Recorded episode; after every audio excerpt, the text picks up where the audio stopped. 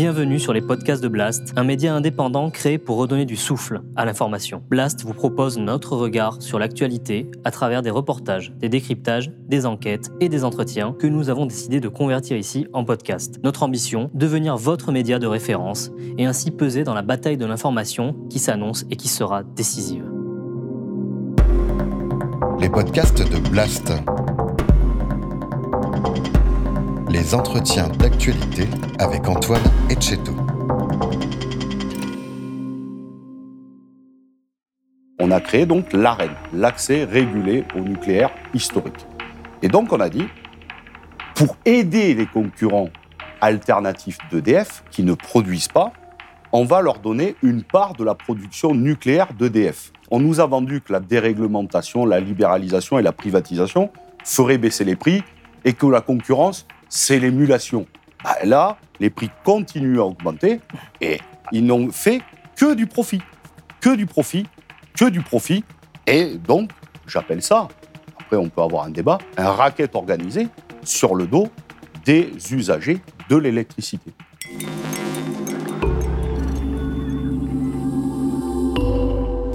Bonjour Fabien Gay. Bonjour. Alors vous êtes sénateur communiste de Saint-Denis et le directeur de l'Humanité au passage. Et aujourd'hui, je vous reçois parce qu'on vous a vu très en colère à la tribune du Sénat. Ce sont des requins et dès qu'ils peuvent se goinfrer, ils le font sur le dos. Et l'objet de votre ire, c'était le système AREN. Alors, pour commencer, qu'est-ce que c'est ce système et pourquoi vous avez parlé d'arnaque organisée sur le dos des Français? Alors, ça fait des années que nous dénonçons ce système avec les parlementaires communistes et euh, on prêchait beaucoup dans le vent depuis des années. Avant de réexpliquer l'arène, il faut expliquer ce qu'est euh, le secteur de l'énergie.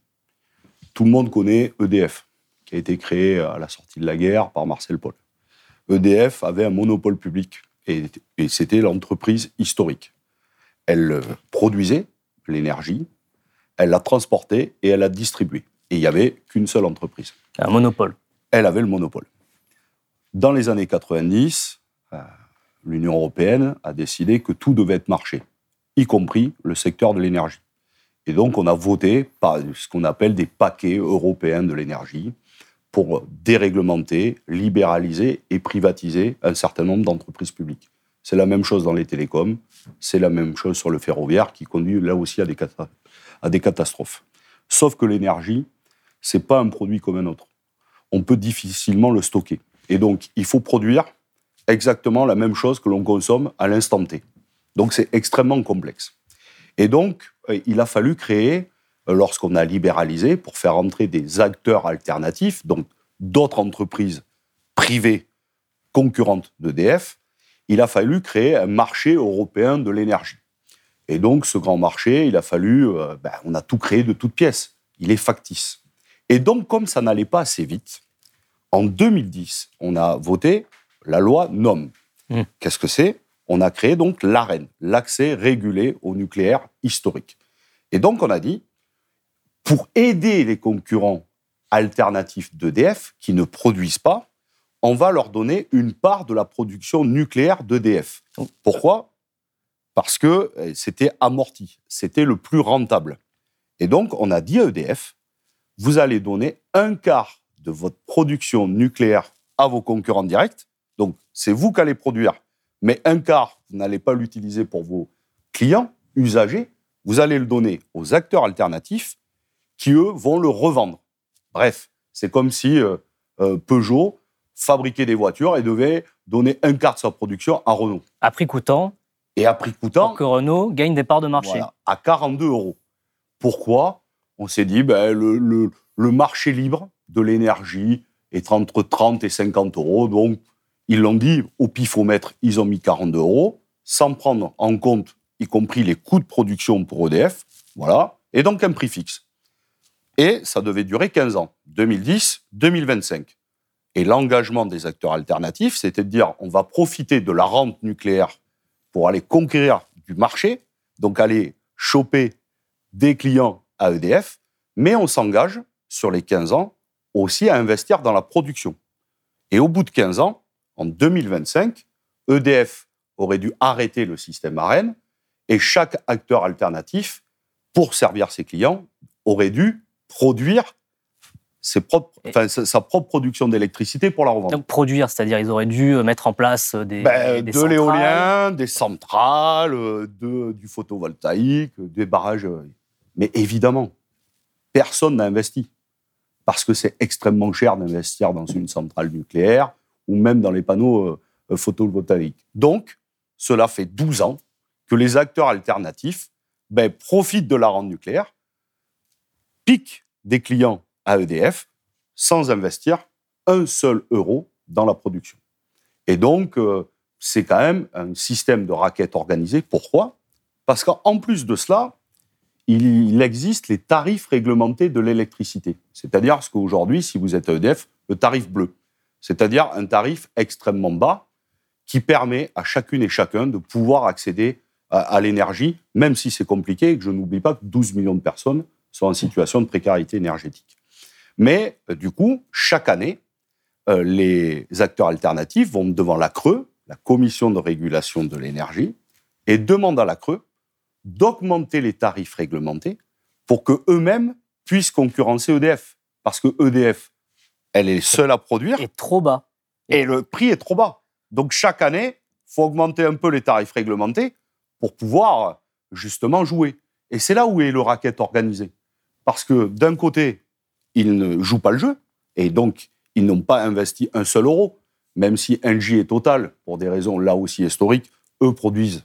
Mais tous les autres, ils sont 72, ne produisent absolument rien. Et en plus, ils demandent chaque année que les tarifs réglementés augmentent pour eux-mêmes pouvoir concurrencer et gagner des clients. Donc oui, c'est un racket organisé, surtout que là, bah, nous sommes dans un moment où conjoncturellement et structurellement, les prix de l'énergie sont en train de flamber, on, va rediscuter, et les acteurs alternatifs, bah, ils s'en vont, ils ont engrangé les profits pendant 12 ans, ils ont investi pas un seul euro dans la production, et ils sont en train euh, de quitter et de laisser leurs clients en race campagne, et ils leur proposent même de retourner chez EDF en leur disant c'est mieux pour vous. Mais pour qu'on soit bien clair, Oui, s'il n'y a qu'un endroit en France où il y avait un seul réseau, un seul opérateur, il a fallu créer les conditions de la concurrence libre et non faussée. Ouais, libre et faussé. Voilà. Qui est censé, on rappelle dans la grande théorie libérale, faire en sorte on ait le meilleur service au prix le plus faible, soit la concurrence qui fasse ça. Et on a un système où l'opérateur historique public est trop compétitif et propose de l'énergie trop bas, et donc la concurrence fait qu'il faut augmenter les prix. C'est complètement aberrant. Ah ben, c'est euh, le système le plus euh, aberrant qui soit. Moi, j'appelle ça euh, le capitalisme libre et surtout faussé. C'est-à-dire que on nous a vendu que la déréglementation, la libéralisation et la privatisation feraient baisser les prix et que la concurrence, c'est l'émulation. Bah, là, les prix continuent à augmenter et extrêmement fortement dans la prochaine période. Et surtout, ça n'a créé aucune émulation. Parce que s'il y avait eu beaucoup de production euh, alternative à celle d'EDF, on pourrait dire, bon, ça a fonctionné. Mais pas du tout. Ils n'ont fait que du profit. Que du profit, que du profit. Et donc, j'appelle ça, après on peut avoir un débat, un racket organisé sur le dos des usagers de l'électricité. Donc, ils veulent toujours plus d'arène. Sauf à un moment, le confinement. Là, tout a été à l'arrêt. Et donc, le marché s'est effondré. Et donc, 42 euros l'arène, le marché euh, libre, il a chuté à 21 euros. Ben, Qu'est-ce qu'ils ont fait, euh, les acteurs alternatifs? Ils ont été devant la justice, ils ont dit bah, nous, on ne veut plus l'arène, on ne veut plus euh, être obligé d'acheter à EDF à 42 euros, on veut sortir de ce système et on veut seulement aller se fournir sur le marché libre à 21 euros. Donc, depuis 12 ans, ils s'engraissent sur le dos d'EDF et à un moment donné, à un seul moment, quand il y a eu le confinement, à 21 euros, mais euh, sans scrupule. Ils, ils ont été devant la justice, ils ont été trois, et ils ont même obtenu gain de cause, et ils ont été, ils ont donc abandonné EDF, l'arène à 42 euros, et ils ont été se servir seulement sur le marché libre. Mais pas de panique, hein. dès la fin du déconfinement, et dès que le marché est revenu au-dessus de 42 euros, ils ont, ils ont refrappé à la porte d'EDF, ils ont dit, bon, maintenant, il faut nous rendre l'arène, on veut mieux être servi à 42 euros. Donc, euh, il n'y a, y a pas plus belle démonstration pour montrer que ces gens d'abord sont sans scrupules et qu'en réalité, ils n'ont pas vocation à servir les usagers, mais seulement, évidemment, à faire du profit. Oui, c'est un peu euh, face euh, je gagne, euh, pile tu perds. Ben voilà, c'est ça. À tous les coups, c'est gagnant, quoi qu'il arrive. Parce que le principe, quand même, c'était mettre en place une sorte de bouclier tarifaire. Le système AREN devait permettre à ces opérateurs privés de, proposer aux Français euh, des offres commercialement intéressantes. Alors là, c'est justement, c'est ça qui est intéressant, c'est que du coup, avec l'augmentation du prix de l'énergie qui a flambé, parce qu'il y a une corrélation entre le gaz et l'élec, comme je vous l'ai expliqué tout à l'heure. Et donc, avec euh, la guerre en Ukraine, mais aussi on a des problèmes conjoncturels, notamment au nord de l'Europe où beaucoup de gazoducs Mmh. euh, sont à l'arrêt ou en maintenance. Bon, le prix de du gaz a considérablement augmenté. Donc, l'électricité a commencé à flamber. Plus 20% depuis juillet. Voilà. Et donc, le gouvernement a dit, hop, bouclier tarifaire. Ça, c'est la 4%. loi pouvoir d'achat. Nous devons avoir la pleine maîtrise de notre production d'électricité et de sa performance. Nous devons assurer notre souveraineté face aux conséquences de la guerre et aux défis colossaux à venir. C'est la loi pouvoir d'achat qui a entériné les choses, mais le bouclier tarifaire a été mis à place à partir de février. Donc, on a entériné en réalité en juillet ce qui avait été décidé par le gouvernement en février. Mais qu'est-ce qu'ont dit les acteurs alternatifs? Ils ont dit, bon, mais nous, on veut bien jouer le jeu du bouclier tarifaire, sauf qu'on n'a pas assez d'arène, de volume. Parce que pour servir nos clients, d'abord, on a l'arène, mais ensuite, si on a trop de clients, il faut se servir sur le marché libre. C'est- La reine ne couvre pas 100% des besoins des opérateurs privés. Non, c'est ce ce 100 qu'on appelle TWh à peu près. Voilà, 100 TWh, c'est ce qu'on appelle l'écrètement. C'est-à-dire qu'à partir du moment où, euh, aujourd'hui, le besoin des acteurs alternatifs, c'est entre 150 à 160 TWh. Donc, ils en ont 100 du volume Rennes, et après, il faut qu'ils aillent chercher 50 à 60 TWh sur le marché libre. Donc là, ben, vous vendez, c'est le système du trading. Donc, euh, ça peut être bas, mais ça peut être extrêmement haut, comme en ce moment, vous avez vu qu'en ce moment, le prix s'emballe et on est presque à des projections à 1000 euh, euros. Donc, c'est c'est complètement. Cet hiver. Cet hiver, c'est complètement, euh, complètement On aberrant. rappelle, la reine, c'est 46 euros. C'était 42 euros, on vient de le rehausser à 46,5. Et donc, ils disent, ils vont voir le gouvernement, ils disent OK pour appliquer le bouclier tarifaire, sauf qu'on ne veut pas 100 TWh, on en veut 120. Donc, le système ne fonctionne pas depuis 12 ans. Et on l'augmente. Les acteurs alternatifs ne jouent pas le jeu. Et qu'est-ce qu'on fait? On leur redonne 20 TWh supplémentaires. C'est comme si vous et moi, on passe un contrat, vous, vous respectez votre engagement, moi, j'en respecte pas, et au bout de 12 ans, je vous dis, continuez à me donner, et moi, je ferai rien. C'est complètement aberrant. Eh bien, on l'a voté. C'est-à-dire que ça a été mis en place en février, et on l'a entériné avec la loi pouvoir d'achat, les 20 TWh supplémentaires. Et donc là, c'est là où il y a en plus une escroquerie organisée. C'est que, donc, ils ont 120 20 TWh pour appliquer un bouclier tarifaire et un certain nombre ne l'appliquent pas. Et surtout, qu'est-ce qui se passe?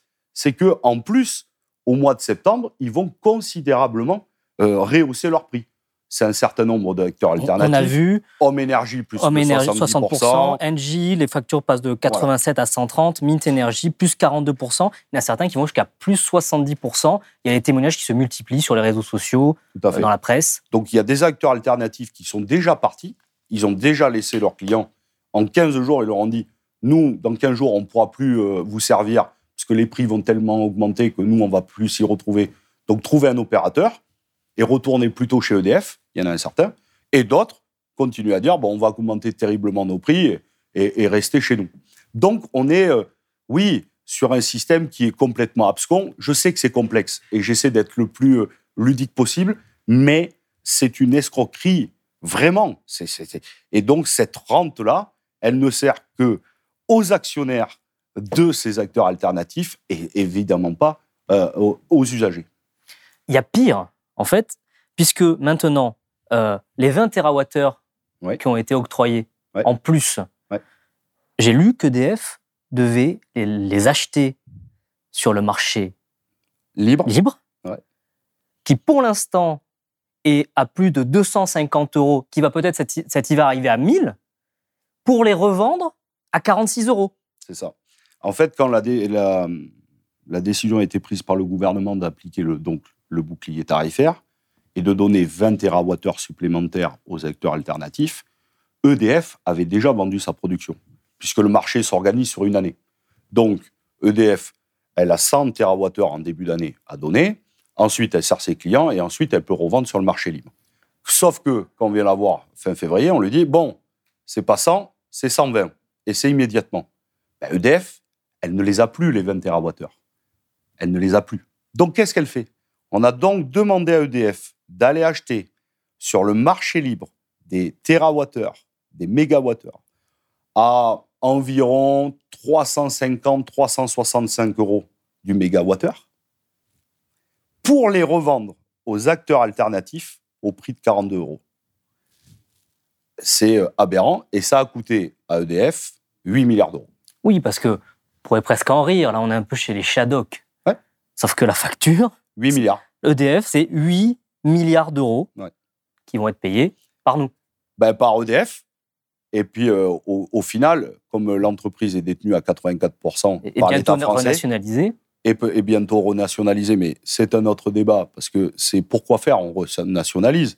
Si c'est pour ensuite découper l'entreprise en trois et vendre une partie à la privatisation, c'est sans nous. Ça, c'est le projet Hercule. Ça, c'est le projet Hercule. Il l'aura rappelé ensuite dans une deuxième version grande EDF, et on verra comme il l'intitule euh, ce coup-ci, où nous, nous prenons de renationaliser pour créer un service public avec un monopole public. Donc ce n'est pas euh, du tout euh, le même projet. Mais donc 8 milliards d'euros qui vont peser sur le déficit d'EDF. Et donc, à un moment donné, oui, euh, l'État devra remettre la main à la poche, et l'État, c'est les concitoyens et les concitoyennes. En fait, tout, ce système, cette usine à gaz euh, complètement folle, c'est une volonté, on peut dire, dogmatique, de créer un marché là où mécaniquement ce n'est pas possible de l'avoir. Il a fallu créer au forceps et en, ayant un système complètement aberrant, un endroit où tout simplement, qu'on le veuille ou non, le monopole public était plus efficace et de toute façon ne pouvait pas être dépassé. Ce n'est pas possible sur le secteur de l'énergie, je le redis, euh, d'avoir euh, des, concurrents. Pourquoi? Parce qu'il faut produire à l'instant T ce que nous consommons à l'instant T. Si nous surproduisons par rapport à la consommation, c'est le blackout. Et si nous faisons une sous-production par rapport à la consommation, c'est le blackout. Donc, il faut organiser les choses. Et il faut qu'il y ait une entreprise qui ait un monopole, qui produise, transporte et distribue. Et donc, lorsque vous créez un marché, bah, de toute façon, comme il ne faut rien de tout ça, on a créé en fait des facturateurs. À la fin, il ne faut rien, ils- juste ils vous font la facture, ils vous l'augmentent de 10 ou 20% juste pour vous faire la facture et pour eux faire du profit. Donc oui, c'est une aberration totale et c'est pour ça que nous, nous considérons que l'énergie doit être un bien commun et si c'est un bien commun, il faut les sortir de- des griffes du marché. Ça mène naturellement à ma prochaine question. Ouais. Si un jour on souhaite sortir de ce système, si on convient que c'est complètement aberrant, comment peut-on faire? Ben, c'est simple, par exemple, euh, l'Espagne et le Portugal viennent d'obtenir une dérogation de la Commission européenne pour sortir du marché européen de l'énergie pour un an, voire deux, de façon dérogatoire. C'est-à-dire qu'on leur a donné une dérogation parce que, comme ils ne sont pas interconnectés, sauf par la France, ils ont obtenu le statut d'insulaire. Évidemment, ce sont, le Portugal et l'Espagne ne sont pas une île, mais c'est une vue de l'esprit. Et donc, ils en sont sortis et ils maîtrisent les choses et les coûts. Eh bien, nous, nous devrions prendre une grande initiative politique. On devrait appuyer l'Espagne et le Portugal en demandant, nous, aussi une dérogation pour revoir complètement le système. La question n'est pas de se replier sur nous-mêmes ou de casser les interconnexions entre les nations. Il y a besoin, y compris de solidarité pour celles et ceux qui n'auront pas assez de production pour passer l'hiver. Mais la question est de dire, il faut sortir de ce marché européen qui marche sur la tête et qui corrèle de façon complètement aberrante le prix du gaz avec celui de C'est l'électricité. ça qu'il faut dire, parce qu'en plus, le pire pour nous, Français, notre électricité vient essentiellement du nucléaire et de l'hydraulique. Ouais. Et nous, il n'y a rien à voir entre le gaz et l'électricité. C'est c'est les autres pays d'Europe qui ont fait ces choix-là. Tout à fait. Et donc, on s'aligne avec ce marché européen de l'énergie sur des conditions de production qui n'existent même pas chez nous. Tout à fait, parce que le marché européen de l'électricité, pour calculer la valeur, il commence par appeler les unités les moins chères jusqu'aux plus chères. Donc vous commencez par appeler l'éolien, le solaire, le nucléaire et en bout de chaîne, le gaz. ben, comme le gaz, on en a toujours besoin. Et donc, ben, c'est calculé. Et donc, que dans votre mix énergétique, comme en France, le gaz soit epsilon ou par rapport en Allemagne, où ça représente 20%, eh bien, le coût est le même pour les Français et les Allemands. Donc, c'est ça qui est complètement aberrant et qu'il nous faut évidemment revoir euh, de fond en comble. Nous, on veut sortir du marché européen et évidemment euh, recréer un grand service public. Mais au minimum, au minimum, même Bruno Le Maire, qui rigolait il y a encore un an lorsqu'on lui parlait que le marché européen de l'électricité, ça ne fonctionnait pas, il vient de le dire. Il vient de le dire que ça ne fonctionnait pas. Au minimum, on doit décorréler, évidemment, le prix du gaz et de l'électricité. Ça serait un premier pas.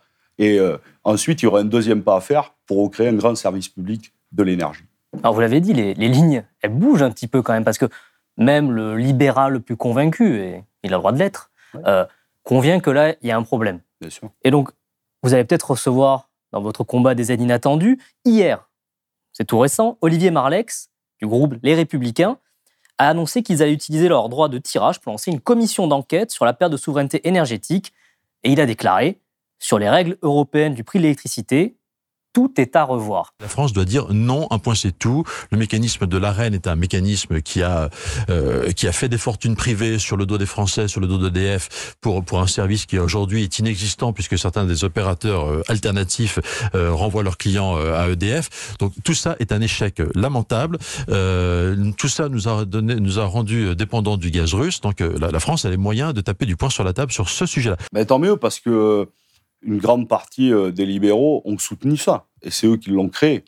Euh, et je le redis, on a été euh, très peu nombreux, et les parlementaires communistes ont, été à l'avant-pointe sur ça, pour dénoncer, par exemple, la casse des tarifs réglementés. Il y a encore un an, au moment des budgets, on redemandait, par exemple, que les entreprises ou les collectivités territoriales puissent avoir les, les tarifs réglementés, puisqu'ils n'y ont plus accès. On nous riait au nez. Et nous étions bien seuls. Et aujourd'hui, je vois que toutes les lignes bougent. À droite, euh, dans la gauche euh, social-libérale, y compris qui a accompagné tout ça, tout le monde est en train de se dire que vu la flambée des prix, euh, peut-être que le marché libre et faussé ne fonctionne pas. Donc, bienvenue à tout le monde et, reconstruisons autre chose. Mais ne refaisons pas les mêmes erreurs. Ne sauvons pas un système qui, de toute façon, ne fonctionnera pas. Recréons autre chose. Et donc, bienvenue à chacune et chacun qui a envie euh, de le construire avec nous. Le problème, c'est que même si cet axe communisto, républicain, centriste, voilà, tous les gens de bonne volonté, puis qui vivent un peu dans la réalité, même s'il existe et qu'il il arrive à se mettre en place en France, euh, le problème, c'est que ce système, il est lié à la mise en concurrence au niveau européen et que le droit européen s'impose au droit français. Donc en fait, même si on avait un consensus national en France pour mettre fin à ce système, il faudra faire bouger les choses au niveau européen. Bien sûr. C'est pour ça que je vous disais qu'il fallait prendre des initiatives politiques pour appuyer euh, ce qu'ont obtenu les Espagnols et les Portugais. Il faut dire, c'est une première pierre. Pourquoi nous ne le faisons pas euh, nous aussi? Et beaucoup d'autres, beaucoup d'autres pays européens seraient intéressés, je suis certain, pour nous accompagner. La France, ce n'est pas n'importe quelle voie au sein de l'Union européenne. Si elle, elle dit le marché européen euh, ça ne peut plus durer comme ça. Si nous le disons et si nous posons des actes politiques, alors nous pouvons faire bouger les lignes. Parce que si nous disons, bah, finalement, nous sommes pieds et poings liés et on ne peut rien bouger, bon, ben ça, c'est la fatalité. Et on nourrit en réalité que le pouvoir politique peut changer les choses. Moi, je pense que le pouvoir politique peut changer les choses. Donc là, on a une situation inédite. Les oreilles s'ouvrent. Ce que nous prenions et qui est difficile à comprendre parce que ce sont des mécanismes extrêmement complexes qui ont été mis, qui ont été mis en œuvre, justement, pour que le plus grand nombre puisse pas s'en mêler. Aujourd'hui, les gens, ils commencent à s'ouvrir et commencent à comprendre que la libéralisation qu'on leur a vendue euh, il y a 20 ans n'a pas fait du tout baisser les prix. On a euh, cassé le statut des salariés, euh, d'ailleurs, qui sont moins bien rémunérés, moins bien formés, et que eux, en, termes d'usagers, bah, c'est des vaches à lait qui sont devenus des clients. Donc là, il y a, une, une, fenêtre de tir et donc, il faut continuer à appuyer ces mobilisations, euh, notamment des organisations syndicales de l'énergie, et on peut euh, avoir un rapport de force au niveau européen pour changer les règles. Merci Fabien Gay. Merci. Si vous avez aimé ce podcast, s'il vous a été utile, n'oubliez pas de nous mettre des étoiles ou de le partager autour de vous ou sur vos réseaux sociaux. Blast est un média indépendant, et si tous nos contenus sont en libre accès, c'est grâce au soutien financier de nos blasters et abonnés. Pour nous soutenir, faire un don unique ou mensuel, rendez-vous sur blast-info.fr slash soutenir. Blast, c'est aussi une web télé disponible sur YouTube et Peertube et présente sur tous les réseaux sociaux. Alors suivez-nous pour ne rien rater de nos contenus et abonnez-vous à notre chaîne YouTube.